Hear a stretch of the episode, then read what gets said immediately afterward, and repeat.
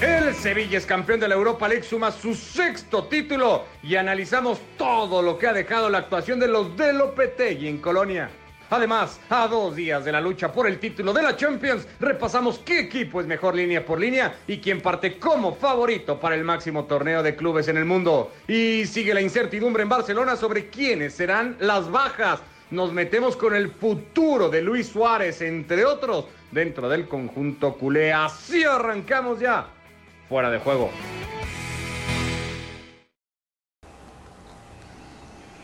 ¿Qué tal? ¿Cómo les va? Bienvenidos a esta edición de Fuera de Juego. 6 de 6 para el conjunto del Sevilla. Se dice fácil, pero hay que jugar las seis finales europeas a las que ha llegado y ganarlas todas. Eso ha hecho hoy el equipo que dirige Julen Lopetegui con Mario Kempes, con Barack Feber, con Alexis Martín Tamayo, Mr. Chip. Empezamos a platicar todo esto, Mario que después de un primer tiempo que quedará ahí para guardarlo, para recordarlo mucho tiempo, terminamos viendo un segundo tiempo y un partido en general en donde sí creo que gana el que fue mejor, ¿no?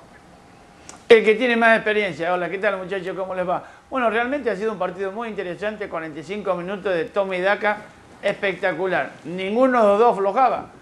Pasó a ganar el Inter, pasó a ganar el Sevilla, empataron y después, bueno, yo creo un segundo tiempo donde el Sevilla manejó mucho mejor el partido, el Inter en, dentro de la desesperación no le alcanzó y bueno, y Conte ya veremos lo que pasa. Se, da la impresión de haberse sentido hasta más cómodo, un poco a lo que se refiere Mario Barak, esa experiencia acumulada por el Sevilla en varios de sus futbolistas terminó pesando a la hora buena.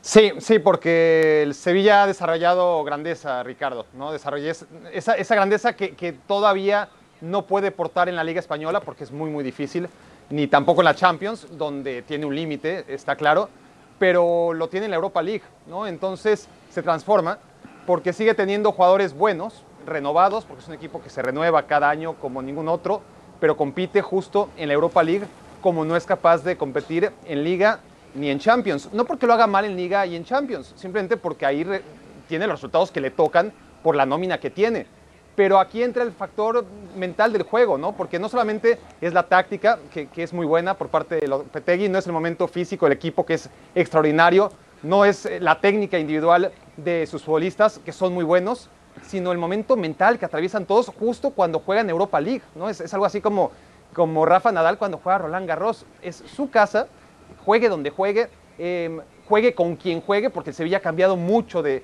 de jugadores más que nadie a lo largo de los años, pues sigue siendo un equipo majestuoso cuando juega la Europa League. Entonces, si lo hace con gente, si lo hace sin gente, si lo hace con un entrenador o con otro, con distintos jugadores y contra el que sea, porque así como le ha ganado al Middlesbrough o al Dnipro, le ha ganado al Liverpool o al Inter, ¿no? Es, es una cosa que se sabe el Sevilla grande, sabe que es el dueño de la Europa League y ejerce como tal. Lo vimos en la semifinal contra el Manchester United. Para mí, eh, fue mucho menos que el Manchester United en el partido, pero ganó con la camiseta. Y mira que ganarle con la camiseta a un equipo como el Manchester United, esté como esté, ya te habla de una grandeza extraordinaria.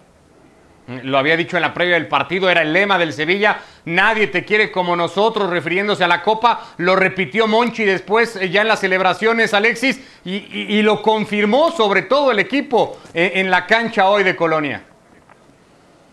Sí, la verdad que es un, equipo hecho para esta, para esta competición. Eh, es su sexta final eh, jugada y su sexta final ganada. Es el pleno más alto de finales ganadas en la historia de las competiciones europeas. El siguiente es el del Feyenoord, que ha ganado 3 de 3. Solamente hay otro equipo en la historia del fútbol europeo que haya jugado y ganado nueve seis o más finales es el Real Madrid, que perdió su última final europea en el año 81 y desde entonces ha jugado dos de Copa UEFA y siete de Copa de Europa y ha ganado, ha ganado las nueve.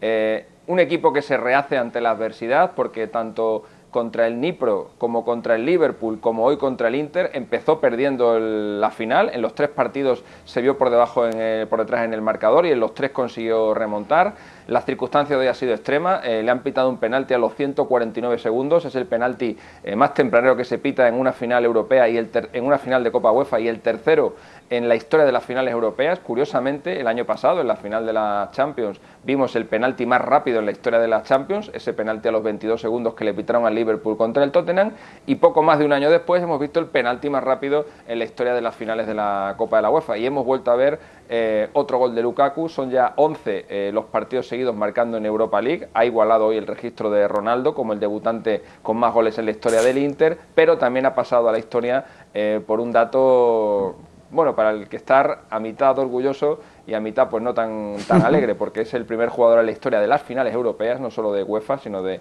Copa de Europa, de Copa Ferias, de Supercopa, de Recopa, el primero que marca en su portería en la contraria en un mismo partido. En definitiva, sigue el dominio español en esta competición y sigue el dominio español en finales. La última vez que un equipo español perdió una final eh, de competición europea fue hace 19 años. Valencia contra Bayern Múnich. La perdieron por penaltis. A partir de ahí han jugado 15 finales entre la Copa de Europa y la Copa de la UEFA y han ganado las 15. Aquella actuación memorable de Oliver Kahn. Iremos entrando a detalles finos del partido y a las muchas cosas que me parece que hace bien eh, el conjunto del Sevilla. Paso perfecto, ya lo decía Alexis. Es el primer título a nivel de clubes para Julen Lopetegui eh, en cuanto al plano ya más internacional. Navas vuelve a levantar una copa, gana su tercera Europa League, aunque es la primera que levanta ya como capitán del equipo. Eh, una espera de un año, un mes y 23 días para conocer al campeón, la más larga que habíamos visto en el paso de la Europa League. Más allá, Barak, de empezar a hablar de todo lo que hace bien Sevilla, creo que hay dos jugadas muy puntuales de las que, o, que merecen hacer hincapié.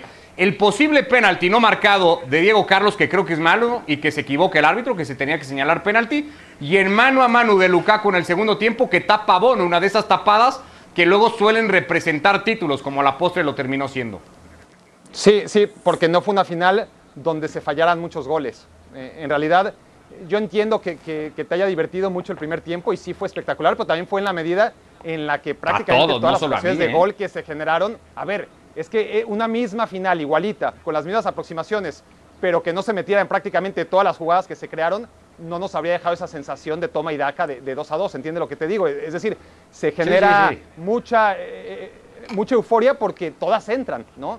Prácticamente son las, las jugadas de gol las que acaban y, así, y así siguió en el segundo tiempo. cuando a Bono se le necesitó, ahí estuvo. Contra el Manchester lo necesitaron 10 veces más y estuvo en las 10, ¿no? Y, aquí se le necesitó en ese mano a mano contra Lukaku y, actuó muy bien. En la mano que dices es que depende, es, tan ambigua la, regla que a final de cuentas hemos visto manos idénticas marcarse y no marcarse, ¿no? E, eso que los que pensaban que con el videoarbitraje eso se iba a acabar, pues no, sigue la interpretación y claro, eh, yo he visto, sobre todo en Italia, eh, y por eso puedo entender la indignación de los italianos, porque en Italia todas las manos se marcan. Eh, y sí está despegada del cuerpo, pero a final de cuentas es una, un pedal que yo no diría clarísimo, evidente, pero sí es, está ahí en donde, claro, la, gente de Sevilla va, a pensar que no era penal y la gente de Italia pensará que le están robando, cuando es una jugada en la que no hay intención, pero sabemos que a partir de este año la intención pues no debe contar si el movimiento de la mano no es natural naturalidad tampoco veo, honestamente. O sea, yo no veo penal, pero sí entiendo que, en lugares como Italia y en otros más sí suele marcarse. Eh, a ver, Mario, porque el partido se analizaba en la previa mucho y pasaba por, no, Lautaro y Lukaku están imparables y el Inter lleva ventaja. Pero si empezábamos a fijarnos en duelos individuales, es más fácil decirlo ahora con el Sevilla campeón, veías mm. que Reguilón y que Navas podían llevar ventaja sobre de Ambrosio y sobre Ashley Young que juegan hoy, que Vanega iba a ser seguramente más que Varela y entonces te podías imaginar que el Sevilla no solo tenía chances, que el Sevilla en una de esas era el, favorito también a ganar el partido. No podemos negar que el Inter es un grande, pero un grande que quiere volver a ser grande. Ya no es tan grande como era en otras épocas donde salían a la cancha y daban miedo. Solamente le veía la camiseta y ya te tirabas para atrás a ver qué, iba a pasar el partido. Hoy no, hoy se han enfrentado a un equipo del Sevilla que sabe jugar estas finales. La necesidad imperiosa que tenía el Inter de ganar este partido no era la que tenía el Sevilla. ¿Por qué? Porque lo ha demostrado. Perdiendo 1 a 0, como dijo Mr. Chip, bueno, yo voy a decir el minuto 3, no voy a hablar con, eh, eh, con, los segundos. Eh, en el minuto 3, perdiendo 1 a 0, no se desesperó. El otro día también con el Manchester, eh, no me acuerdo si fue con el Manchester o qué, empezó perdiendo y, dominó el partido, lo manejó de la mejor manera. Es decir, son jugadores, no es que tengan una experiencia espectacular, pero saben, que, saben a lo que juegan. Saben que son un grupo de, muchachos que lo van a dar todo máximo en una final. Y por eso yo creo que la desesperación la dejaron afuera en todos estos partidos y lo jugaron tal y como lo saben hacer. Ir al frente con equivocaciones, con, con cosas buenas y así consiguieron ganarle a un Inter muy peligroso, con muchas ganas, pero yo creo que tenía poquitas ideas. Mm. El partido Alexis le termina le, termina poniendo, antes de ir rápido con, lo que ha sido la conferencia de prensa de Conte, muy sorpresiva para algunos, quiero hablar solo antes de Lopetegui, Alexis, porque le termina poniendo una palomita gigantesca, hace un cambio solamente de lo que había presentado en sus dos primeros partidos ya de fase directa o de esta eliminación, y esa es la de incluir a De Jong en el 11. Bueno, el holandés marca los dos primeros goles hoy de Sevilla. Sí, la verdad que De Jong no era el, no era el hombre a, a seleccionar, habida cuenta de lo que hemos visto en los últimos partidos. De hecho, a lo largo de toda la temporada, al principio de la temporada sí fue titular indiscutible, luego dejó de serlo. Eh, salió Chicharito del equipo, por cierto, Chicharito campeón también de la, de la Copa de la UEFA, en la que ha jugado cuatro partidos, a pesar de que ya no está en el, en el Sevilla. Pero De Jong atravesó un periodo eh, en el que salía en el, solía salir en el segundo tiempo. No ha hecho muchos goles, solamente ha hecho 10 goles en la temporada, pero ojo con esos 10 goles. ¿eh? Ha metido uno en campo del Betis, que es el eterno rival del Sevilla, otro en campo del Atlético de Madrid, otro en campo del Real Madrid, otro le hizo el otro día al Manchester United y los dos que ha metido hoy. Es decir, de los 10 goles de, de John en esta temporada, 6 son absolutamente eh, vitales para, su equipo y, le da la razón a Lopetegui en haberlo, en haberlo alineado. Y por cierto, hablabais antes de, de los arbitrajes, recordaréis todas las famosas palabras de Monchi en el Bernabéu el día que le anularon aquel gol a De Jong en el, en el campo del Real Madrid. Eh, y hubo otra jugada polémica en la que al final el árbitro concedió el gol y dijo que si le llegan a anular ese gol, él habría retirado al equipo del, del, campo. Bueno, esto no es, una, no es una pullita para Monchi nadie, esto es una reflexión en general para los aficionados. Hoy, hoy el Sevilla, el Sevilla es campeón de la, de la Europa League porque en octavos de final, de esto no se acuerda nadie, con un eh, empate a uno en el, en el Sánchez Pijuán se quedaba fuera y en el último minuto marca un gol el, el Chefere Cluj, un equipo rumano, y el VAR, un gol que había concedido el árbitro inicialmente, el VAR anula ese gol. En el último minuto el Sevilla ya no tenía tiempo de reacción y estaba eliminado de la, de la Europa League. Bueno, pues gracias al VAR ese gol no subió al marcador y el Sevilla pudo continuar en la competición, insisto, habría caído ante el equipo rumano en octavos de, de final. Lo que digo es que no, hay que quejarse del, del o, no hay que quejarse del arbitraje. Lo que hay es que tenerlo en cuenta, saber que está ahí, que unas veces, la mayoría de las veces te va a ayudar y que, hombre, si te perjudica en alguna, ocasión, pues cállate, porque al fin y al cabo creo que es bastante más importante ese gol que le anularon al club que le permita al Sevilla hoy ser campeón de Europa que cualquier gol o cualquier penalti que te puedan anular en la, en la liga. Y da para pensar dónde hubieran quedado todas las alabanzas que hoy parece acumular Lopetegui. Creo que con justicia Barak si se hubiera dado aquella eliminación. Si Lopetegui acumula alabanzas, hoy Conte se ha encargado de generar un montón de dudas a su alrededor porque después del partido ha dicho que el futuro del Inter no sabe si es con él o sin él. ¿Te sorprende la, la postura de Conte? No, no, no, no me sorprende porque es Antonio Conte y porque hay que ver cómo salió Antonio Conte de la Juventus y cómo salió del Chelsea y cómo ha dicho en su fugaz paso por ahora por el Inter, cómo ya ha ido preparando el terreno como para huir otra vez en el momento menos propicio. Y cuando digo menos propicio, lo digo porque ahora sí parece todo encaminado a que el Inter por fin gane la liga, o por lo menos que la Juventus no la gane, y con eso, bueno, el, mejor parado, el, el, proyecto que parece más perfilado para evitar que la Juventus gane 10 títulos seguidos, es esta Juventus que se ha ido reforzando muy bien, que se habla de refuerzos todavía más importantes, pero que tiene un Conte que siempre está descontento. Conte tendría que ser, más allá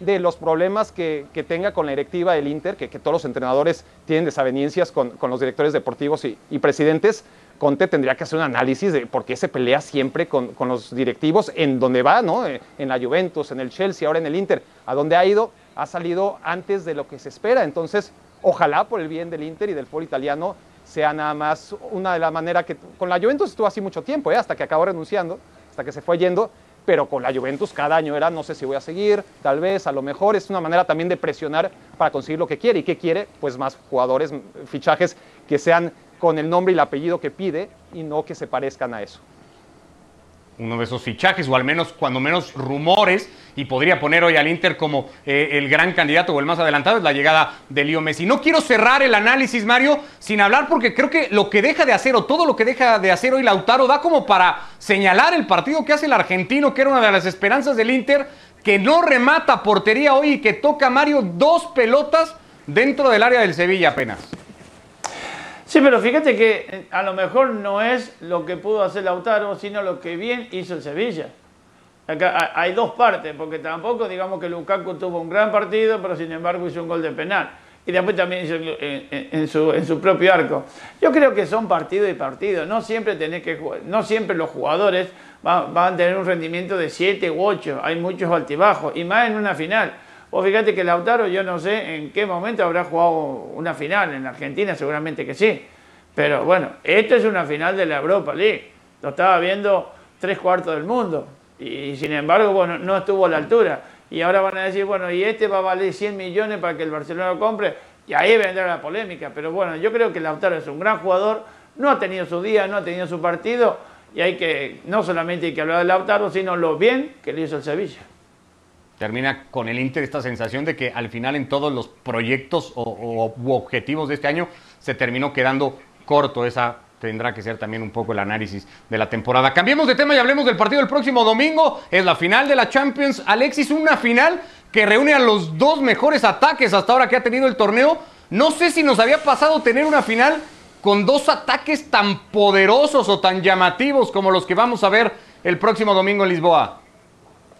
Bueno, hemos tenido grandes finales recientemente. Eh, recuerdo, por ejemplo, la final eh, en la que se enfrentaron hace, hace cuatro años. El Real Madrid y la Juventus también eran ataques poderosísimos. También eran dos equipos que, llevaban, que llegaban invictos al, al partido decisivo. Eh, pero en este caso eh, estamos hablando de unas cifras atacantes que son estratosféricas y teniendo en cuenta que los dos equipos han jugado dos partidos menos que en condiciones normales, ¿no? porque de los cuartos de final y de las semifinales solamente se ha disputado uno de los dos partidos que habitualmente se, jugaban. Estamos hablando eh, del Bayern de Múnich que puede batir el récord de goles del Barcelona en una temporada de Liga de Campeones, temporada 99-2000. Eh, está muy cerquita de conseguirlo. En esa temporada hubo dos fases de grupo, con lo cual todavía se jugaron más partidos de lo que lo habitual y el Bayern está ahí a punto de, de conseguir ese, ese registro eh, aunque a mí el que más me, llama la atención es el de ganar la Copa de Europa, si es que al final lo consiguen, ganando todos los partidos, desde el primero de la fase de grupos hasta el último, que sería el del, el del domingo. Eso es algo que no solo en la Copa Europa, sino en ninguna competición europea jamás ha logrado nadie y este Bayern está a punto de, conseguirlo, aunque recuerdo que el PSG también llega, llega invicto a esta, a esta final y que los dos se están jugando el, triplete. Bueno, en el caso del, del PSG se está jugando el quintuplete, porque el PSG esta temporada ya ha ganado la Supercopa de Francia, ha ganado la Liga, ha ganado la Copa y ha ganado la Copa de la Liga. Sería un hito sin precedentes en la historia del fútbol europeo que un equipo gane cinco títulos en una misma temporada. En el mismo año natural sí que existe el precedente del Barcelona, todos lo sabemos, en el año 2009, pero en una temporada oficial jamás nadie había conseguido esto en el fútbol europeo. La idea es un poco analizar el partido desde todas las líneas, Barak, que hemos empezado de, ese ataque que, que da para mucho, pero si así van a atacar o si estas condiciones de ataque tienen los dos, ¿cómo defienden ambos? Que me parece que es de cara al partido del domingo la, la gran duda. ¿Quién va a ser capaz de defender un poquito mejor que el otro?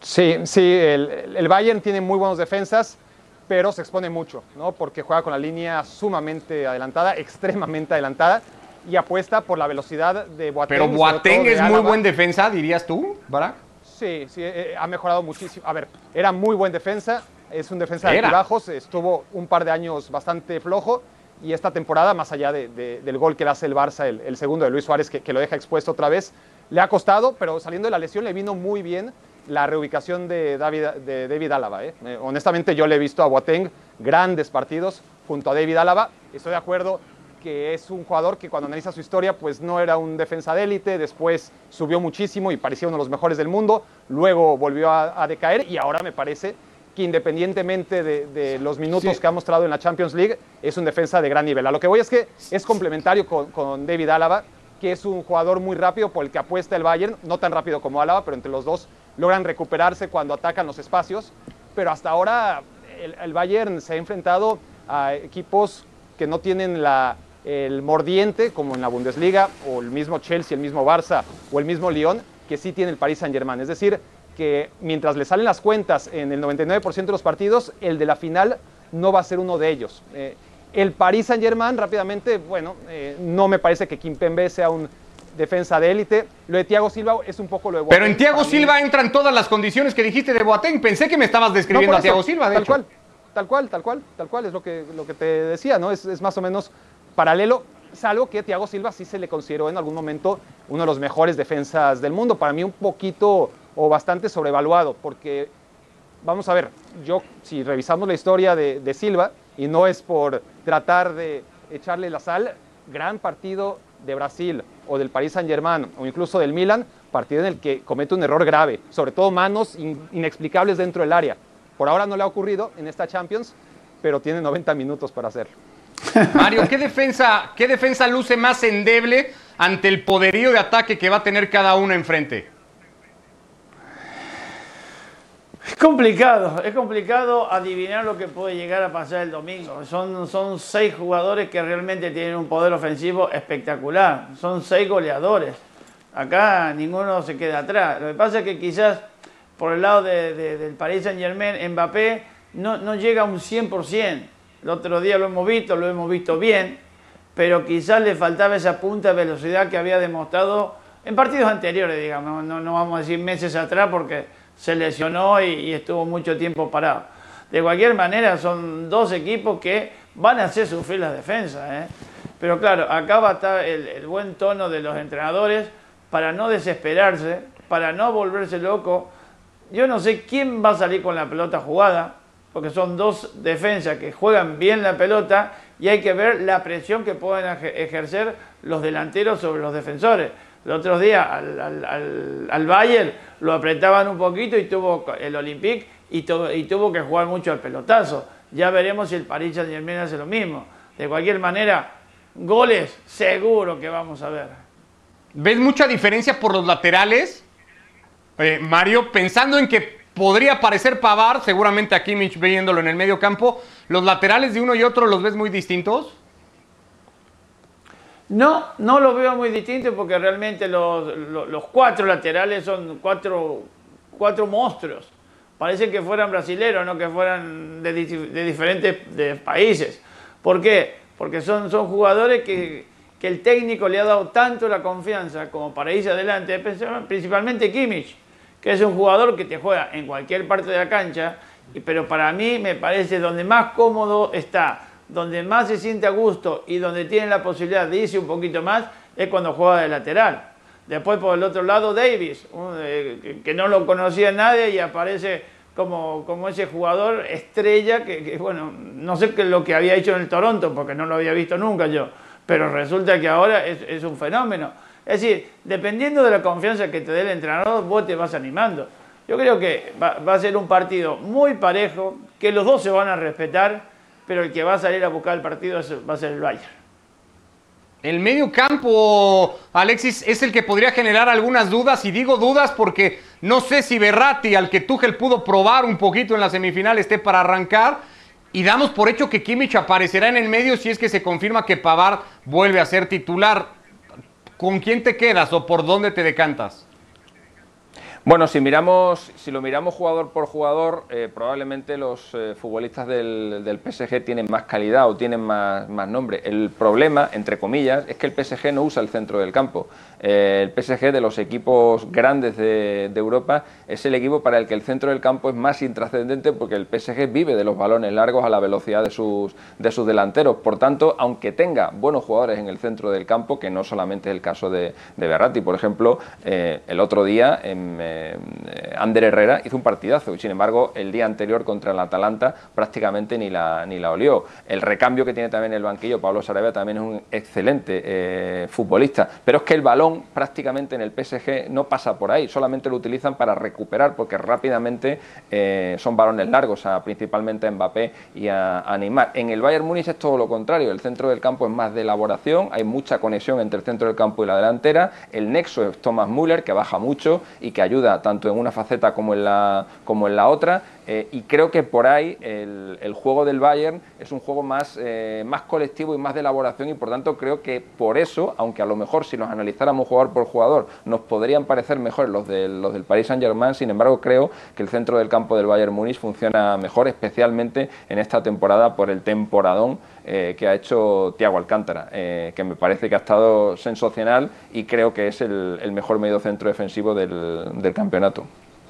Ya el otro día se supone que íbamos a ver Barak un gran duelo de arqueros. El problema fue que Ter Stegen pues, recibió los ocho que recibió y poca cosa de eso vimos. Eh, Keylor contra Neuer. Ahora sí se plantea como un duelo con lo que ha hecho además Keylor en estos marcos de finales de Champions. Sí, sí, sí, es un señor Champions, Keylor, ¿no? si, el autoproclamado Cristiano Ronaldo es Mr. Champions en, la portería, el que puede ser muy pronto su equivalente, qué fácil se dice, cuatro Copas de Europa en, caso de lograrle, va a ser algo sin precedentes. Entonces, ahí cuenta mucho, claro, del otro lado está otro campeón de Europa, está un campeón del mundo, eh, está un Manuel Neuer que un poco como Boateng, ¿no? Eh, parecía ir a la baja, después de la Copa del Mundo ha retomado su nivel de manera extraordinaria. Yo he visto desde finales de la temporada 2018-2019 un Neuer magnífico, no al nivel del Manuel Neuer, mejor portero del mundo, pero sí sumamente competitivo. Y lo enabas con la duda ¿no? de, salir de una lesión que no es grave, pero fue suficientemente grave como para dejarlo fuera de semifinales. Pero cuando se trata de un gran partido no puedes tener dudas en Keylor Navas. ¿no? E, es un portero que se ha graduado magna cum lauda en los grandes momentos. ¿Será será el segundo año consecutivo, Mario, que veamos a un técnico alemán ganar eh, la Champions después de que lo hiciera Klopp el año pasado. Quedémonos con ese lado eh, o ese duelo, el de Tuchel contra Flick, con lo que ha hecho hasta ahora cada uno. Bueno, lo que pasa es que Tuchel, este es el partido del año para Tuchel. Para Flick, no. Está acostumbrado a jugar a la Bundesliga, que hay equipos mucho más competentes que lo que puede haber en la Liga Francesa y si está más, acostumbrado a una competición, a, la pelea. Aunque sabemos que en la Bundesliga el Bayern va a ganar siempre, pero son partidos un poquito más complicados.